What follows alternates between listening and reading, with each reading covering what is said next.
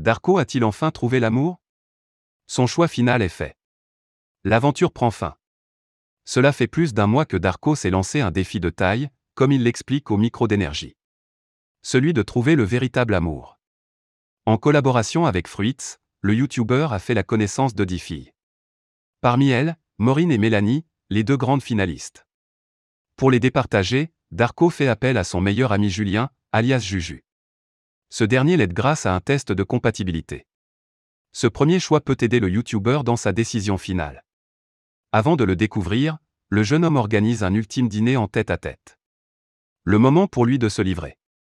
À la fin du repas, il est heure de rendre son verdict.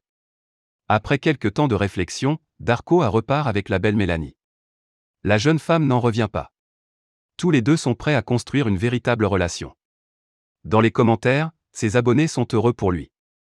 Darko a enfin trouvé l'amour.